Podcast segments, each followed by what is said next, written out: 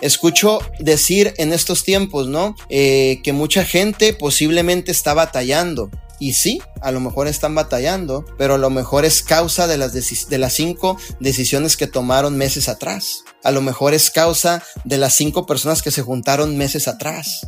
¿Cierto? A lo mejor esas personas que tú conoces, fíjate bien, tú estuviste en una presentación de oportunidad en su sala y dijeron que no a vida divina y esas mismas personas están batallando ahorita. ¿Por qué? Porque prefirieron las malas amistades, las amistades que toman licor, las amistades que te llevan a la fiesta, las amistades que estás en un baile, las amistades del mitote, las amistades que no te dejan nada y ahora es la consecuencia que en tiempos de dificultad y de crisis tú estás viviendo. Entonces cuando las personas me dicen, mi líder, en estos tiempos, ¿cómo estás? Yo estoy bendecido y en victoria y me lo merezco, porque así le he dado casi cinco años sin descansar un solo día. Entonces me merezco que en tiempos de crisis esté bien, porque es la consecuencia de lo que yo he hecho de cinco años atrás.